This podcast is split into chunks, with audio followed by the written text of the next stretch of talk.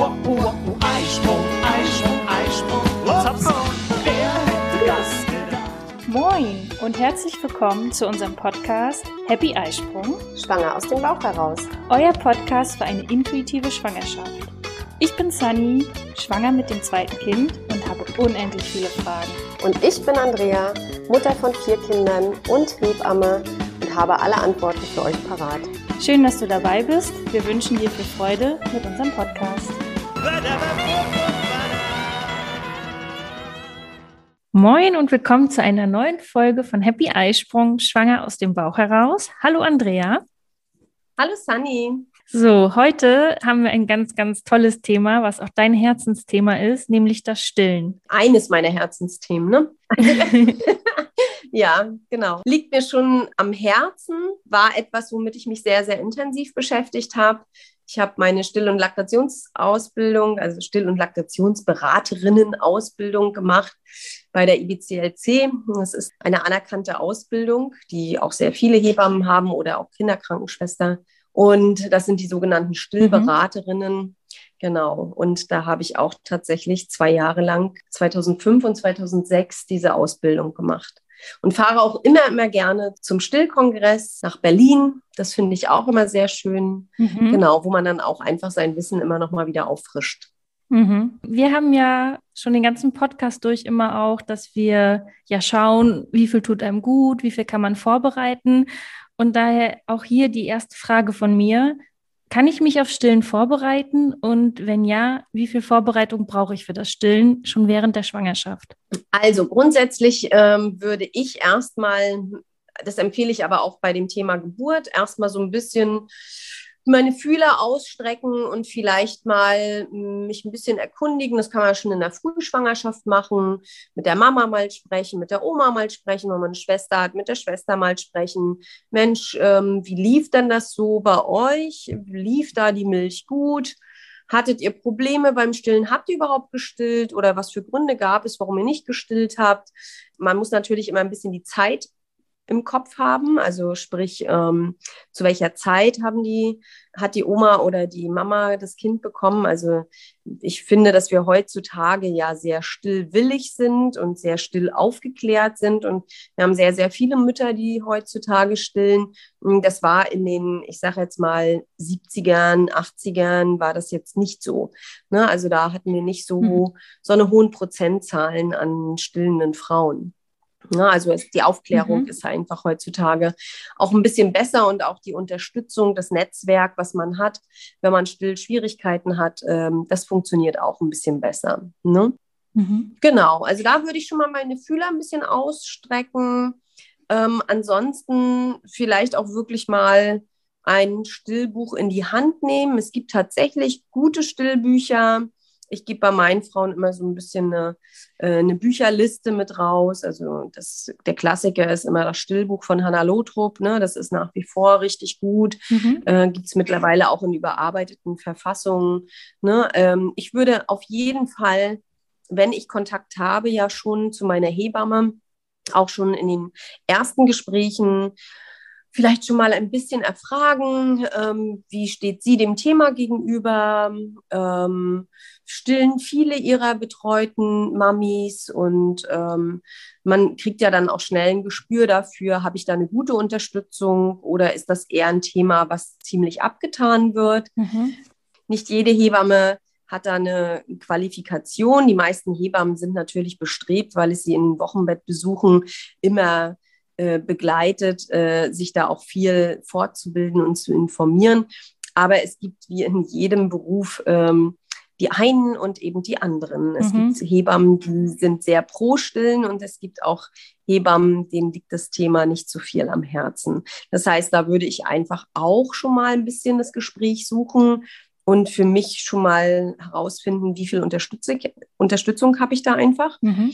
So, und dann, ähm, ja, viel mehr an Vorbereitung kannst du im Grunde gar nicht machen. Ich würde mich jetzt nicht bis ins kleinste Detail belesen. Wenn die Zuhörerinnen ja unseren Podcast hören, kriegen sie ja auch schon ganz, ganz viele Informationen. Es gibt tatsächlich mittlerweile auch einen richtigen Still-Podcast von der Firma Medela. Mhm. Ähm, Medela macht ja viele Stillhilfsmittel. Äh, wie Milchpumpen und so weiter und so fort. Und die haben auch einen ganz guten Podcast, muss ich tatsächlich sagen, mhm. äh, wo es wirklich nur um das Thema Stillen geht und auch sehr stillfreundlich, der Podcast, ne? Mhm. auch mit Interviewgästen und so weiter. Also das wäre auch vielleicht nochmal eine Möglichkeit, aber wie das denn so bei allem ist, jeder muss natürlich einschätzen, wie viel Input brauche ich oder bin ich eher so der Typ, ich lasse das mal ganz geschmeidig auf mich zukommen. Ja, mhm. was ich mit der Hebamme, wenn ich so das Gefühl habe, man hört ja auch viel im Geburtsvorbereitungskurs über das Thema Stillen. Äh, wenn ich da schon das Gefühl habe, na, bei uns in der Familie, das lief nicht so gut und ähm, meine Brust ähm, entspricht vielleicht nicht dem, Ideal, sage ich jetzt mal. Hm, ich habe da ein paar Anzeichen, wo ich äh, denke, ah, das weiß ich nicht, das könnte vielleicht schwierig werden. Äh, dann würde ich auch im Gespräch nochmal mit der Hebamme einfach auch nochmal die Brust angucken lassen. Mhm. Ich biete das immer im Geburtsvorbereitungskurs auch an, dass die Frauen, wenn sie sich unsicher sind, dass ich mir das gerne auch anschaue, dass sie da nicht ins Zweifeln kommen und ähm, dass sie da auch ein gutes Gefühl haben, wenn sie in das Stillen gehen. Das heißt, ja. Du kannst schon vorher sehen, ob äh, die Brust gut stillen kann? Ja, es gibt schon tatsächlich ein paar Anzeichen. Ähm, und zwar, also was so recht entscheidend ist für das Stillen, ist natürlich erstmal grundsätzlich, ist da Drüsengewebe da. Mhm. Es gibt, ähm, das ist eine, eine besondere Anlage der Brust. Es gibt tatsächlich Brüste, die nicht wahnsinnig viel Drüsengewebe haben. Und das kann man zum Beispiel eben schon gerade am Ende der Schwangerschaft auch mal ertasten. Mhm. Guckt man sich natürlich auch die Brustwarzenform an. Also es gibt ja verschiedene Brustwarzenformen, wie zum Beispiel eben die ganz normale Brustwarze, die sich eben auf Reizung aufstellt, dass das Baby sie auch gut fassen kann, es da keine Schwierigkeiten gibt. Dann gibt es Brustwarzen, die eher sehr flach sind. Da, das wissen die Frauen dann meistens auch, ähm, meistens schon aus dem Vorbereitungskurs. Ne, die kommen halt auf Reizung ganz minimal oder gar nicht hervor, die Brustwarzen. Da kann das natürlich sein, dass das Baby am Anfang doch deutlich Schwierigkeiten hat, die Brust zu erfassen. Gerade wenn dann noch der sogenannte Milcheinschuss kommt, die Brust ohnehin ein bisschen größer und praller ist, ähm, dann rutschen die Babys quasi immer ein bisschen ab. Ne? Und äh, das ist, als wenn du einen Stoff, der ganz fest gespannt ist, wenn du den greifen willst, weißt du? Mhm. Ja, dann kriegt man es auch nicht so richtig zwischen die Fingerspitzen gegriffen. Und so mhm. geht es dem Baby halt auch. Das rutscht dann, das kann mit den Lippen die Brustwarze nicht gut erfassen und rutscht dann quasi immer wieder ein bisschen ab. Und dann gibt es Frauen, die haben solche sogenannten Hohlwarzen. Da sind einfach die Sehnen an der Brustwarze etwas zu kurz und dann zieht sich die Brustwarze quasi nach innen. Die kommt überhaupt nicht mhm. hervor. Und mhm. äh, diese Frauen, äh, also je nach Brustwarzenform, sollten die Frauen sich da natürlich schon ein wenig vorbereiten. Ähm, es gibt nämlich solche sogenannten Brustwarzenformer, auch, das ist jetzt Schleichwerbung, von der Firma Medela zum Beispiel. Und die, äh, das sind so eine Kappen, die legt man dann einfach in den BH mit ein und das trägt man in den letzten Wochen so häufig wie möglich, äh, so wie es der Frau auch angenehm ist. Und in den ersten Tagen beim Stillen kann man diese Kappen auch immer in den BH mit reinlegen. Und dann stellen sich die Brustwarzen ein bisschen besser. Das heißt, das Baby hat es dann nicht so schwer, die Brustwarze dann wirklich zu erfassen. Und dann kommt man natürlich auch schon deutlich besser in den Stillbeginn. Also es macht es fürs Baby halt schon mal ein bisschen einfacher. Ja, mhm. da, das kann man natürlich dann im Vorfeld auch schon mal schauen und nicht, dass wenn nach der Geburt die Hebamme, alle sind happy, das Baby sucht und fängt an zu schmatzen und dann äh, zieht die Frau sich aus oder macht die Brust frei und äh, dann fällt der Hebamme auf, oh je, äh, das könnte jetzt allerdings schwierig werden. Ne? Das ist dann natürlich immer so, gerade für die Frauen, die das betrifft, so ein kleiner Schockmoment, so quasi wie, jetzt habe ich nicht die perfekte Brust zum Stillen, jetzt bin ich, jetzt genüge ich schon wieder nicht, jetzt bin ich wieder nicht gut. Ähm, das ist ja sowieso ein Thema, womit sich viele rumschleppen. Ja, so hat man das im Vorfeld schon mal ein bisschen geschaut und äh, die Frau weiß dann schon um diese Besonderheit und äh, kann sich da auch entsprechend schon vorbereiten. Mhm. Du hattest es gerade schon gesagt, Stillbeginn. Ja, wie fängt es denn eigentlich an mit der Milchproduktion und Milchbildung? Also grundsätzlich ist es so bei uns im Körper gesteuert, dass die ganze Milchproduktion ja auch hormonell gesteuert wird. Und äh, dass sobald der Mutterkuchen entwickelt ist, also das heißt, äh, die Geburt ist vollkommen abgeschlossen, dann wird ein Hormon freigesetzt, das ist das sogenannte Prolaktin. Und Prolaktin ist unser milchbildendes Hormon. Das Prolaktin sorgt jetzt dafür, dass im Drüsengewebe, in den Milchbläschen in der Brust ähm, ja, Milch produziert werden kann. Ja, das ist wie in der Molkerei die Apfelanlage. Ne? Äh, da wird jetzt Milch in den Milchbläschen produziert. Äh, und diese Milch wird aber schön in den Milchbläschen festgehalten. Und wir brauchen quasi ein zweites Hormon, das ist das Oxytocin. Das kennen wir schon von der Geburt. Ne? Das ist auch unser Liebes- und Bindungshormon und auch das Hormon, was während der Geburt äh, sehr, sehr massiv und so hoch wie noch nie in unserem Leben ausgeschüttet wird. Ähm, und dieses Hormon braucht es, dass die Milchbläschen sich dann zusammenziehen. Ja, das äh, steuert die Muskulatur an und macht quasi eine Kontraktion in der Milchblase und dann wird äh, die Milch durch die Milchgänge durch die Brust quasi bewegt und das Baby durch das Saugen stimuliert das Ganze. Mhm. Ne? Also das Baby gibt quasi nach der Geburt den Reiz, also an der Brustwarze. Mhm. Dieser Reiz wird weitergeleitet in unseren in unser Gehirn, in den sogenannten Hypothalamus. Und dort werden dann diese Hormone ausgeschüttet. So ist der Kreislauf. Ähm, und die Hormone sorgen dann wieder dafür, dass in den Milchbläschen Milch produziert und die Milch dann zum Kind geleitet wird. Ja, also das Baby gibt klare Hungersignale.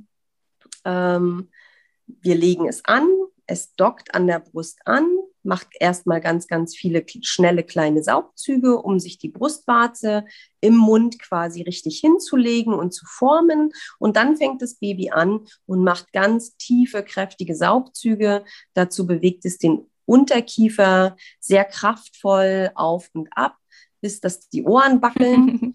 und äh, äh, ja, und dann fängt es an, die Brust dann auch zu entleeren. Ne? Und das ist dieses ganze Prinzip, also das ähm, Baby dockt an und dann setzt ein Milchspendereflex ein und äh, der sorgt dann eben dafür, dass die Milch gut ins Laufen kommt. Mhm. Genau. Und das Ganze der Startschuss hierfür wird eben unmittelbar nach der Geburt des Mutterkuchens gelegt. Das dann natürlich nicht gleich, äh, das stellen sich dann die Frauen immer so vor, dass wenn sie das Baby anlegen, da schon gleich richtig, richtig viel Milch läuft. Mhm.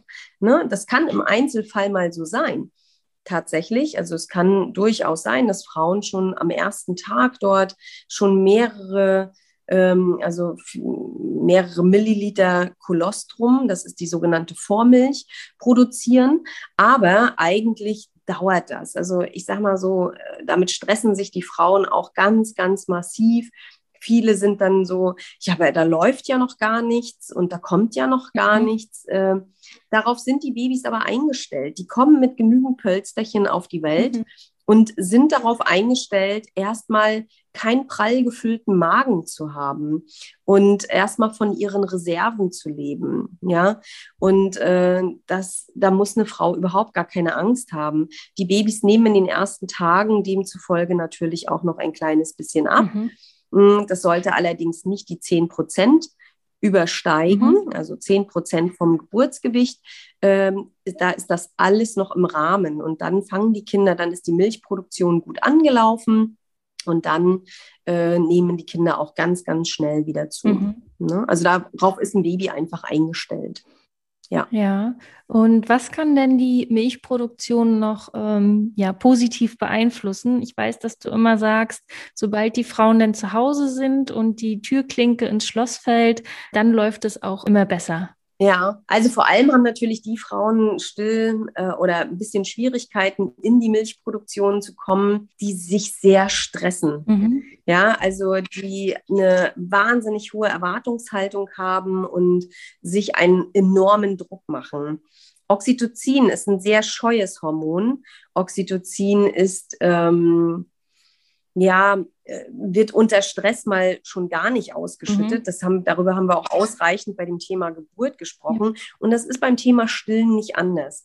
Ja, also wir haben tatsächlich, äh, also die Milch kommt von ganz alleine, die wird produziert, da muss man eigentlich gar nicht so wahnsinnig viel tun, aber dass es dann eben gut in den Fluss kommt, damit haben tatsächlich auch manche Frauen ein bisschen Schwierigkeiten. Die haben dann am dritten Tag äh, haben die dann richtig harte, feste Brüste, aber die Milch kann nicht ablaufen. Dann funktioniert das Oxytocin nicht so gut. Und das sind natürlich die Frauen, wo du erstmal Entspannung schaffen musst, wo du äh, sagen musst, hey komm, geh nach Hause, äh, schließ dich ein in deinem Schlafzimmer äh, und kuschel, leg an und entspann dich. Mhm. Vielleicht macht dein Mann dir noch eine schöne Nackenmassage, dass, äh, mhm. ne, dass da wirklich dieser Entspannungseffekt kommt oder man legt sich nochmal ein Wärmekissen in den Nacken oder auch um die Brust und äh, dann läuft die Milch nachher meistens, weil die Muskulatur sich auch gut entspannen kann und das Oxytocin vor allem in so einer entspannten Atmosphäre auch gut ausgeschüttet werden kann. Mhm.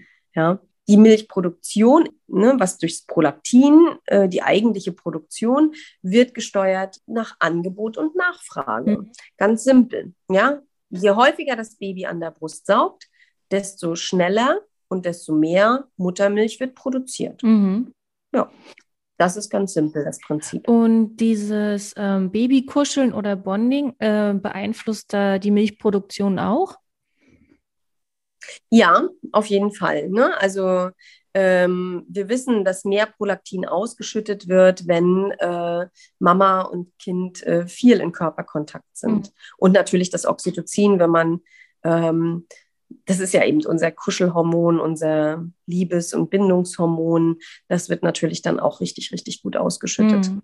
Ja, und wenn man dann noch einen Mann mhm. hat, der einem vielleicht mal eine schöne Massage macht und wenn da auch viel Berührung, Küssen, Kuscheln ist, dann wird auch sehr gut Oxytocin ausgeschüttet. Hm. Dann direkt mal die Gegenfrage, was kann denn das Stillen äh, hemmen? Also wenn ich jetzt so auch an Getränke oder Essen denke, gibt es da was, wo du auf jeden Fall von abraten würdest? Also das ist ganz schnell zu beantworten. Ich würde in den ersten Tagen auf gar keinen Fall Pfefferminztee oder viel Pfefferminz. Ich meine, so essen tut man es jetzt nicht so wahnsinnig viel, mhm. aber Pfefferminz äh, reduziert die Milch mhm. und Salbei mhm. tatsächlich. Mhm. Also wer jetzt einen Halsschmerz hat, sollte nicht unbedingt zu Salbeibonbons äh, greifen.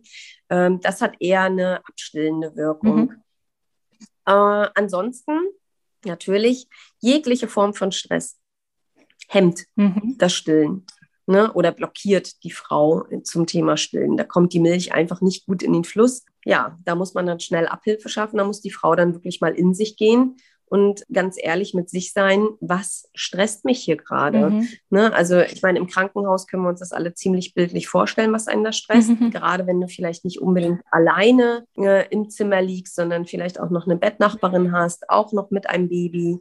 Wenn da zwei Babys in der Nacht sich abwechselnd ähm, melden und wach werden und versorgt werden müssen, dann kann man sich ja mal so ungefähr vorstellen, wie viel Schlaf man in den ersten Tagen mhm. haben wird in der Klinik. Und dann läuft ja am Tage auch noch der ganz normale Klinikalltag. Ne? Also da geht es ja dann morgens ab halb sieben, sieben äh, äh, werden die Zimmer äh, mhm. gestürmt.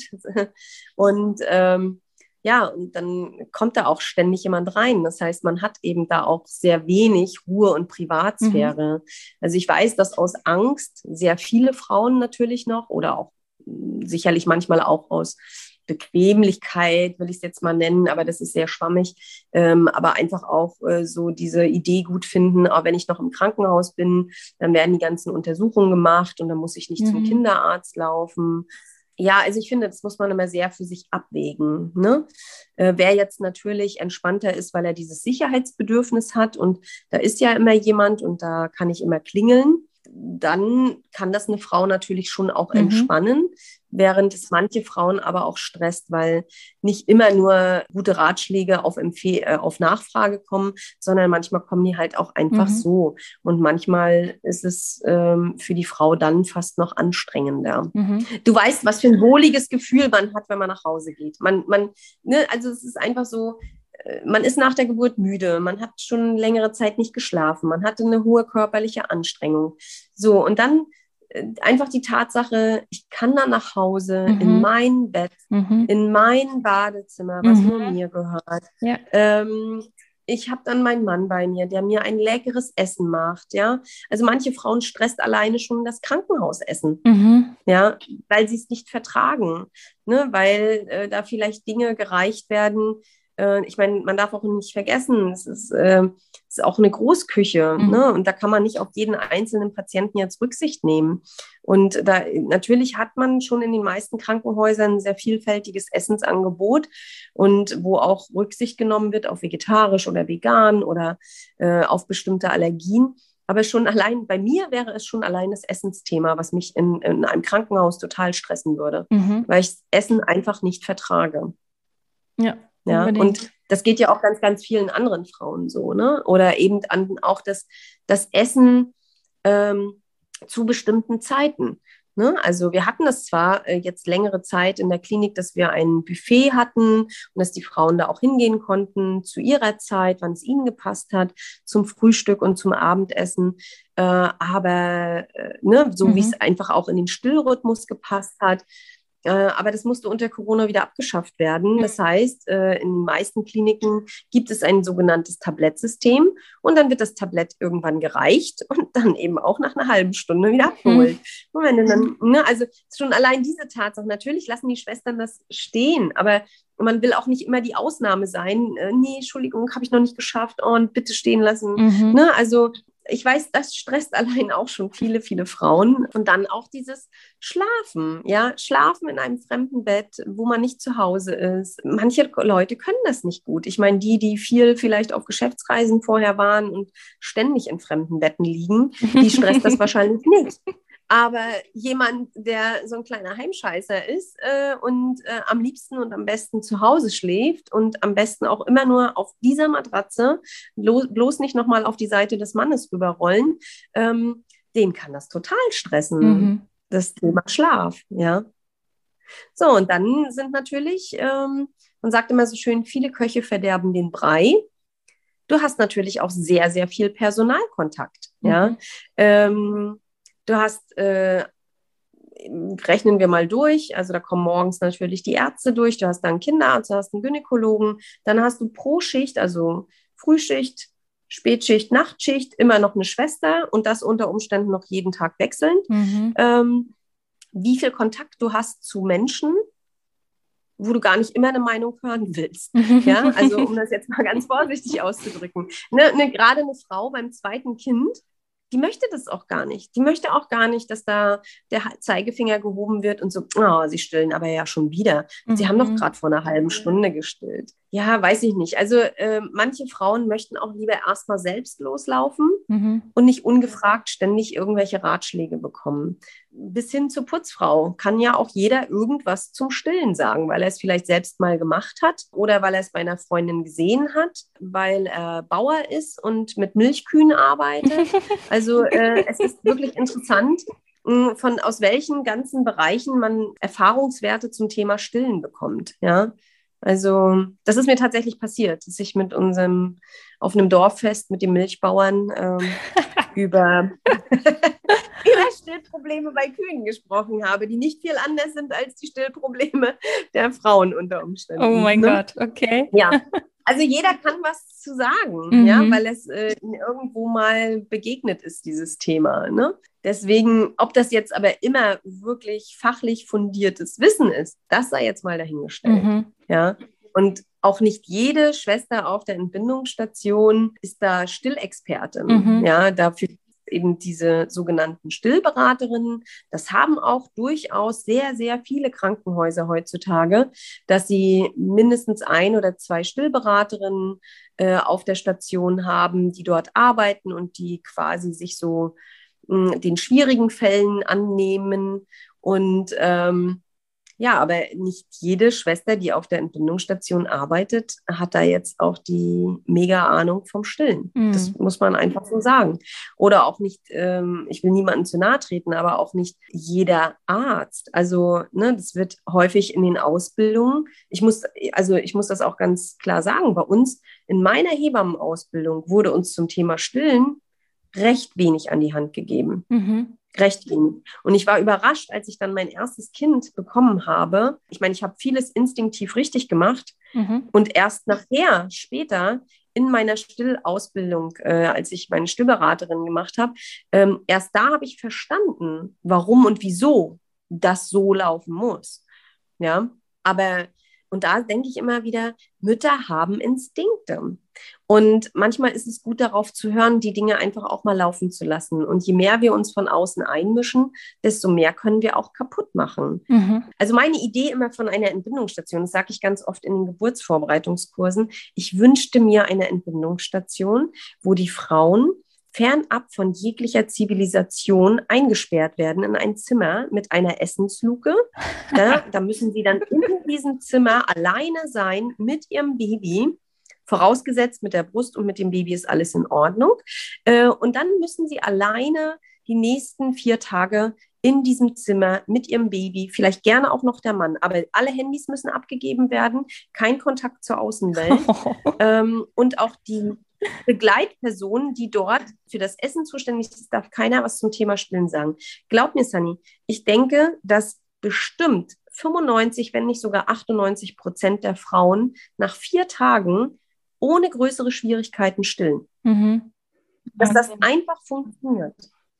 Weil es ist auch da, genau wie bei der Geburt, es ist ein völlig normaler und natürlicher Prozess. Mhm. Mensch, wenn, wenn das so hochkompliziert und komplex wäre, komplex ist es, mhm. aber wenn es so hochkompliziert wäre, hey, wie schaffen das denn Kälbchen an die, an die Zitzen oder, äh, nee, das ist bei den Schweinen, aber, ähm, und wir, wie, ich meine, unsere, die Menschheit wäre ja ausgestorben, mhm.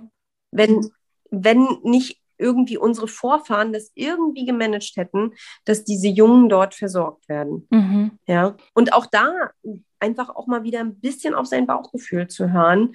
Mm, und wenn eine Schwester sagt, ja, aber nee, Sie haben gerade vor einer halben Stunde angelegt, jetzt können Sie doch nicht schon wieder stillen. Und das ist nur ein Auszug von dem, was manchmal auch an ungefragten Ratschlägen kommt, mhm. da einfach mal auf sich zu hören und zu sagen, doch, ich habe auch manchmal nach einer halben Stunde schon mal wieder Durst. Mhm. Ja? ja? Oder ja, also da, warum denn nicht? Also wir, man muss sich doch nur mal umgucken, wie oft wir eine Wasserflasche oder eine Teekanne an die Hand nehmen und was trinken. Mhm.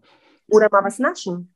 Also wir haben doch auch nicht nur morgens, mittags und abends eine Mahlzeit. Wir ja. essen doch auch deutlich häufiger oder trinken noch stets und ständig. Ja, und warum dann bitte nicht das Baby? Ja, richtig. Und wenn man sich mal vorstellt, dass so ein Babymagen am Anfang ungefähr, kennst du diese kleinen Glasmurmeln? Mhm. Ja, ne? Ein Babymagen ist nur so groß wie eine kleine Glasmurmel, wenn so ein Baby aus dem Bauch kommt. Ja, der ist ja noch gar nicht richtig ausgedehnt, weil da noch nicht richtig viel Nahrung drin war. Ne? Da ist zwar ein bisschen Fruchtwasser drin, aber das ist ja so ein durchlaufender Posten, der muss ja nicht verarbeitet werden. Das muss ja nicht verarbeitet mhm. werden. Oder reicht es auch dem Baby, wenn es am Anfang eben nur ein paar Tröpfchen Kolostrum bekommt? Und es kommt am Anfang nur ein paar Tröpfchen. Und wenn aber alle halbe Stunde drei Tröpfchen kommen, dann sind es am Ende des Tages auch ein paar Milliliter. Mhm. Apropos ne? Kolostrum, kannst du noch mal bitte ja. sagen, warum das ähm, ja auch als goldene Milch bezeichnet wird? Was steckt da drin, so Wichtiges? Das Kolostrum ist die erste Nahrung für die Babys. Es sieht ähm, ja richtig goldgelb aus, vielleicht mhm. daher der Name. ähm, und äh, es ist sehr, sehr kalorienreich. Also sprich, äh, da ist noch kein Fett drin. Mhm. Fett äh, lässt sich schwer verarbeiten und das hat die Natur offensichtlich dem Baby noch nicht zugetraut. Und um den Magen und den Verdauungstrakt erstmal zu schonen, wird es äh, in dem Kolostrum eben sehr, sehr viel Eiweiß drin und sehr viele Kohlenhydrate. Ja, wow. Und das lässt sich relativ leicht verdauen. Und der Vorteil des Kolostrums ist natürlich auch, dass er das ist richtig zähflüssig, ja, und kleidet somit also auch ein bisschen die Darminnenwände aus und macht sie undurchlässiger für äh, Allergene. Hm. Oder Keime. Okay. Mhm. Ja, gutes Zeug. Gutes Zeug, ja. ja. Ist, also selbst für Frauen, also man kann ja nicht davon ausgehen, dass alle Frauen stillen mhm. wollen. Mhm. Und selbst Frauen, die da jetzt nicht so eine Affinität zum Stillen haben, aus welchen Gründen auch immer, ich, ich sage das auch immer völlig wertfrei und ehrlich gesagt ist mir das auch ähm, das, da muss jede Frau eine Entscheidung für sich treffen, ob sie stillen möchte oder nicht. Das ist ja nicht mein Kind und es, es liegt mir völlig fern, darüber zu, das zu bewerten Und ich bespreche das dann ganz, ganz oft mit den Frauen, dass ich sage, hey, aber wie wäre denn das, wenn du wenigstens so die ersten Tröpfchen deinem Kind mit auf den Weg gibst und den Darm gut auskleidest? Und äh, da sagen auch viele Frauen, oh ja, das ist eine gute Idee. Äh, und die legen dann vielleicht den ersten oder vielleicht auch noch den zweiten Tag ihr Baby einfach an die Brust und geben dann parallel das Fläschchen. Ne? Mhm. Ne? Aber wenigstens, dass so das erste Kolostrum einfach im Magen und im Darm des Kindes noch ankommt. Mhm. Und manchmal habe ich tatsächlich auch schon Frauen gehabt, die dann, als sie aus, der, aus dem Krankenhaus nach Hause gekommen sind, nach drei Tagen, ach so, ja, und im Übrigen, ich stille. Ich wollte das nicht, aber irgendwie war es dann doch schön. Mhm. Und dann habe ich mir überlegt, ähm, ich mache das einfach weiter. Mhm. Weil sie es dann doch, äh, man, also die Beweggründe vielleicht nicht zu stillen, sind ja oft auch Angst, Ne? Oder ich habe so viel Negatives mhm. gehört mhm. und oder auch, ja, meiner Familie konnten alle nicht stillen, deswegen stille ich mal gleich gar nicht. Okay. Oder ne, ich meine, wenn du, wenn du dich nur mal umschaust in Buchläden, wie viele Stillbücher es gibt und du dann aber auch noch, weiß ich nicht, einen Podcast dazu hörst oder dies oder das, dann wirkt das ja auch manchmal ein bisschen kompliziert. Mhm. Ja. Wir haben mal eine Folge aufgenommen zum Thema Stoffwindeln. Und das ist ja genauso ein Thema, was einen fast erschlägt, obwohl es gar nicht äh, so komplex ist. Aber das Thema Stillen ist eben für manche genauso. Manche Frauen, äh, wenn, wenn du dann fragst, ja, und warum magst du denn nicht stillen oder was sind da so deine Beweggründe? Die sagen dir dann, ja, nichts erscheint mir zu kompliziert. Und ich denke, hm, das, aber Flasche machen ist doch viel komplizierter. Also manchmal sind da einfach die Vorurteile sehr groß und äh, die meisten Vorurteile, die kann man, da kann man mit den Frauen auch sprechen, ohne sie jetzt zu bequatschen. Aber ich lasse sie dann einfach manchmal loslaufen und sage, hey, komm, dann mach das doch wenigstens mal den ersten Tag und genau, dann schau doch einfach richtig. mal. Kannst ja jederzeit abstillen. Man kann ja jederzeit sagen, äh, ich, nee, das ist nicht so, wie ich mir das vorgestellt habe, das möchte ich nicht. Das ist äh, immer eine freie Entscheidung. Ne? Ja, richtig. Und wir wollen ja heute ähm, wirklich nur über diesen Stillbeginn aussprechen, wenn es denn läuft. Hattest du ähm, genau vorhin gerade auch schon erwähnt, dass es ja dann auch noch andere Phasen vom Stillen auch gibt und eventuell auch Probleme mhm. können auftreten. Darüber wollen wir in der nächsten Folge sprechen. Aber sag doch noch einmal, was sind so die wichtigsten Sachen, die du empfiehlst, die man zu Hause haben sollte fürs Stillen. Also ich sage jetzt mal so Richtung Stilleinlagen, Brustwarzensalbe, Stillhütchen, also ich finde nicht, dass man alles zu Hause haben muss, ja, was der Stillmarkt quasi hergibt. ja, es ist ja auch mittlerweile ein richtiger Markt. Ich würde erstmal loslaufen und schauen, wie kommt denn das Stillen in Gang. Man braucht mit Sicherheit nicht alles. Was ich mir wirklich, wirklich hinlegen würde, mhm. wären Stilleinlagen. Ja, und da vielleicht die Wahl, äh, entweder will ich Wegschmeißstilleinlagen haben, da gebe ich immer zu bedenken, dass gerade in den ersten Tagen, wenn die Brust vielleicht noch so ein bisschen gereizt ist, die Brustwarzen sich noch ein bisschen dran gewöhnen müssen, saugen die Stilleinlagen mhm. immer so, die kleben so sehr an, die Wegschmeißstilleinlagen. Ne? Da ist es manchmal wirklich geschickter, äh, sich, man kann sich auch einfach, wenn man jetzt sagt, nee, ich will mir eigentlich überhaupt nichts kaufen, weil ich will mhm. erst mal gucken, ob es klappt und dann gebe ich Geld aus für was. Ne? Da sind die Menschen ja auch sehr unterschiedlich gestrickt. Das ist wie ja. beim Sport. Ne? es gibt Leute, die wollen mit dem Sport anfangen und kaufen sich erstmal eine ja. riesen Ausstattung und merken dann nach einmal laufen gehen, ach, ist doch nicht meins. ich verkaufe das wieder oder ich stelle es in die Ecke. Und dann gibt es die, die erstmal mit Straßenschuhen anfangen und dann später, wenn sie Spaß dran gefunden haben, sich das ein oder andere zulegen. Also man kann sonst, wenn man jetzt keine Baumwollsteinlagen kaufen will, weil die halt vielleicht auch ein bisschen mehr kosten, kann man auch einfach irgendwie ein paar alte Taschentücher in den Also Still-BH bräuchte man auch noch nicht mal ganz zwingend. Mhm. Da könnte man sich einfach nur einen Sport-BH zum Beispiel am Anfang erstmal anziehen, damit die Brust gut verpackt ist und gut sitzt. Also ich finde, es ist gut, wenn man einen Still-BH hat, der einigermaßen gut sitzt den würde ich erstmal haben. Das ist aber auch kein rausgeschmissenes Geld. Den tragen viele Frauen schon am Ende in der Schwangerschaft, weil mhm. die Brust da ja auch ohnehin noch mal ein bisschen größer wird. Dann sowas wie Stilleinlagen oder wenn man da kein Geld für ausgeben mag, kann man sich auch alte Taschentücher mhm. in den BH legen und irgendwas, womit man die Brustwarzen ein bisschen pflegen kann. Mhm. Natürlich gibt es Brustwarzensalbe. Es muss aber auch gar nicht zwingend Brustwarzensalbe sein. Man könnte auch einfach ein bisschen Kokosfett nehmen. Mhm. Ja, ja, und einfach mit Kokosfett immer wieder Brust ein bisschen ähm, eincremen und dann viel an der Luft trocknen lassen. Und viel mehr braucht man nicht. Es sei denn, man hat vorher seine Hebamme mal auf die Brust schauen lassen. Und weil man sich mit diesem Thema auseinandergesetzt hat und das auch eben unbedingt möchte. Und wenn man dann eben solche sogenannten Hohlwarzen hat, dann würde ich mir tatsächlich auch sowas wie Stillhütchen und eben diese Brustwarzenformer im Vorfeld besorgen. Mhm. Womit man rechnen muss, wenn die Milch einschießt, das ist dann meistens so um und bei der dritte Tag, ne, dritter, vierter Tag. Das ist ein bisschen unterschiedlich. Bei manchen Frauen kann das auch schon nach zwei Tagen sein. Mhm. Gerade bei den Frauen, die aus der Klinik kommen, habe ich oftmals sehr heftige Milcheinschüsse. Interessanterweise ist das bei den Frauen, die gleich nach der Geburt nach Hause gehen, nicht der Fall. Mhm. Warum nicht? Du kannst es bestätigen, du hattest das auch nie so schlimm. Ne? Warum nicht? Ich denke, es gibt eine ganz logische Erklärung dafür. A, es stört keiner beim Anlegen. Mhm. Es sagt keiner, nee, du kannst jetzt nicht nach einer halben Stunde schon wieder anlegen. Das geht nicht. Ne? Oder die Frauen, die zu Hause sind, die machen es einfach. Die stillen dann eben auch alle halbe Stunde, weil für die ist das auch was ganz Normales. Da sagt ja eben auch keiner was. Ne?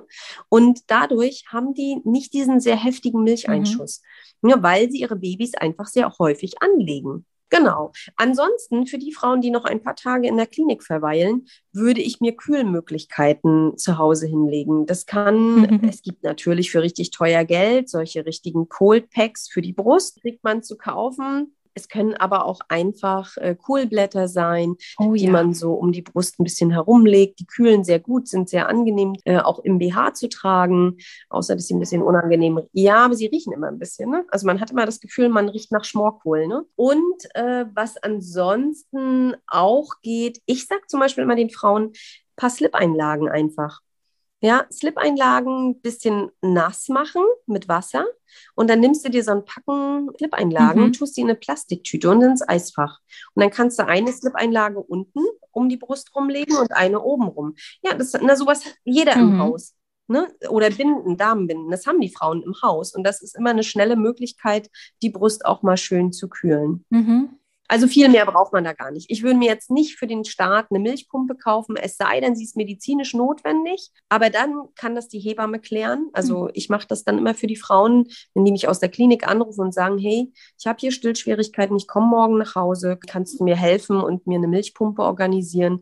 Dann mache ich das, mhm. da kümmere ich mich mhm. drum, da rufe ich bei unserer Apotheke an und dann stellen die in der Regel auch gleich und schnell eine und unkompliziert eine Milchpumpe bereit. Da bin ich auch immer sehr dankbar drum. Was natürlich nicht geht, wenn man am Samstagabend um 21 Uhr anruft mhm. und sagt, äh, im Übrigen, ich brauche eine Milchpumpe und ich komme morgen früh nach Hause am Sonntag, äh, dann können das die meisten Hebammen auch nicht gewährleisten. Ja, also wenn man schon in den ersten Tagen merkt, also im Krankenhaus, da gibt es vielleicht dieses oder jenes Problem, Mhm. Ähm, und ich brauche da vielleicht dann doch nochmal das ein oder andere Stillhilfsmittel, dann würde ich immer der erste Rat, mhm. sprich mit der Hebamme. Wow, das war doch für den Beginn, für den Stillbeginn schon mal eine ganze Menge, was ähm, ja hoffentlich hilft dabei zu, mal, zu schauen, wie man sich gerne vorbereiten möchte, beziehungsweise ähm, hast du ja auch schon jetzt echt viele Tipps auch gesagt, was man sein lassen kann oder was man halt auch wirklich nur braucht. Und zum Abschluss noch eine ganz persönliche Frage. Was bedeutet Stillen für dich als Mama, als Hebamme? Hm, als Mama oh, war es das Schönste an dem ganzen Kinderkriegen. also ich muss ehrlich gestehen, ich war, ich war nicht diejenige, die so super gerne äh, schwanger war. Mhm. Das muss ich ehrlich sagen. Ich fand es, ich hatte nie großartige Probleme und ich fand es jetzt auch, ich fand mich weder hässlich noch, aber diese Unbeweglichkeit. Weißt du, mhm. du, du, kennst mich, ich bin ein sehr sportlicher, bewegungsfreudiger Mensch, habe immer Hummeln im Hintern, kann nicht still sitzen. Und ähm, irgendwann kommt in der Schwangerschaft der Punkt, wo du sehr bewegungseingeschränkt bist. Und beim ersten Kind kommt man da dann erfährt man das und da denkt man schon beim zweiten Kind wieder, oh, wieder die ganze lange Schwangerschaft und so unbeweglich. Mhm. Ich habe mich immer mega auf die Stillzeiten gefreut. Ich fand es einfach schön. Es war so kuschelig und so intim und das war so meine Zeit mit, mit dem Baby. Mhm. Also das war wirklich ich habe ja auch immer relativ schnell wieder gearbeitet. Ich habe natürlich als Hebamme das Glück, dass ich mh, hm, sehr viel meine Babys oder meine Kinder mitnehmen konnte. Mhm. Also sie sind mehr oder minder äh, in der Hebammenpraxis oder bei den Frauen zu Hause aufgewachsen. Und ähm, ich hatte meine Kinder also oft und sehr, sehr oft dabei. Aber es war immer, und wenn es auch nur kleine Momente waren, immer unsere Zeit. Mhm. Und das fand ich halt auch sehr, sehr schön. Ja. So, und als Hebamme ist es irgendwie so alles. Ne? Mhm. So, Stillen ist halt alles. Stillen ist nicht nur Nahrungsaufnahme. Stillen ist Kuscheln, Einschlafbegleitung, Schmerzlinderung. Mhm. Es ist halt alles. Und das finde ich so faszinierend am Stillen. Dass wenn nichts geht, und du kennst diese Situation auch, ein Baby weint Mhm. und weint und weint. Ne? Äh, und wenn nichts mehr geht, es geht immer die Brust. Oh ja. Also es ist selten, dass auch die Brust nicht hilft. Das ist wirklich selten. Ja. Das gibt es natürlich auch. Aber oft ist man noch immer wieder fasziniert als Mutter, dass du tausend andere Dinge vorher probiert hast und dann packst du die Brust aus und es könnte so einfach sein. Mhm. Ne? Und ich finde, so wie die Geburt, auch so ein Wunder, dieses Stillen, dass Ja. ja, das reicht, dass dieses Baby gerade so in dem ersten halben Jahr, äh, Dreivierteljahr, dass das einfach dadurch groß wird und wächst und versorgt ist, allein durch Ja. die Muttermilch. Das ist Wahnsinn. Aber Ja. zum Thema Muttermilch machen wir auch noch eine besondere Folge, weil da weiß ich ja schon, ähm, dass Muttermilch nicht nur Nahrung ist, sondern auch ähm, ein Arzneimittel. Muttermilch ist halt auch alles. Ne? Auch alles, genau. Sehr schön. Also, stillen ist alles. Mhm. Damit äh, beenden wir unsere erste Stillfolge und ähm, bin schon ganz gespannt auf unsere nächste Stillfolge. Andrea, vielen Dank ja, gerne. Dann und dann bis zum nächsten Mal. bis bald. Wir freuen uns, dass du auch heute zugehört hast. Wir hoffen, du konntest auch aus dieser Folge interessante Impulse mitnehmen. Gib uns gerne Feedback oder stelle uns weitere Fragen an. Frage at happy-eisprung.de oder schau gerne auch in unserer Facebook-Gruppe vorbei. Die heißt Schwangerschaft, natürlich gesund, glücklich wir. Bis zur nächsten Folge, wenn es wieder heißt Happy Eisprung. Schwanger aus dem Bauch heraus. Ahoi!